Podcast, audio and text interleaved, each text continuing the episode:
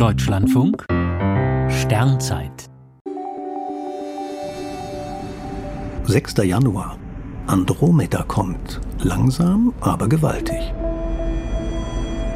Nach Einbruch der Dunkelheit steht das Sternbild Andromeda hoch am Südwesthimmel. Von einem dunklen Standort aus ist dort ein ovaler Nebelfleck zu erkennen. Die berühmte Andromeda-Galaxie. Sie besteht aus hunderten Milliarden Sternen und ähnelt unserer Milchstraße. Mit einer Entfernung von etwa zweieinhalb Millionen Lichtjahren ist sie das fernste Objekt, das noch mit bloßem Auge zu erkennen ist. Der persische Astronom Al-Sufi erwähnte im 10. Jahrhundert die Andromeda-Galaxie als kleinen Nebel. Die Galaxie wird langsam immer heller und größer, denn sie bewegt sich auf die Milchstraße zu. In einigen Milliarden Jahren werden beide verschmelzen. Ein Sternzeithörer fragte, wie das baldige Zusammenstoßen zur Ausdehnung des Universums passt.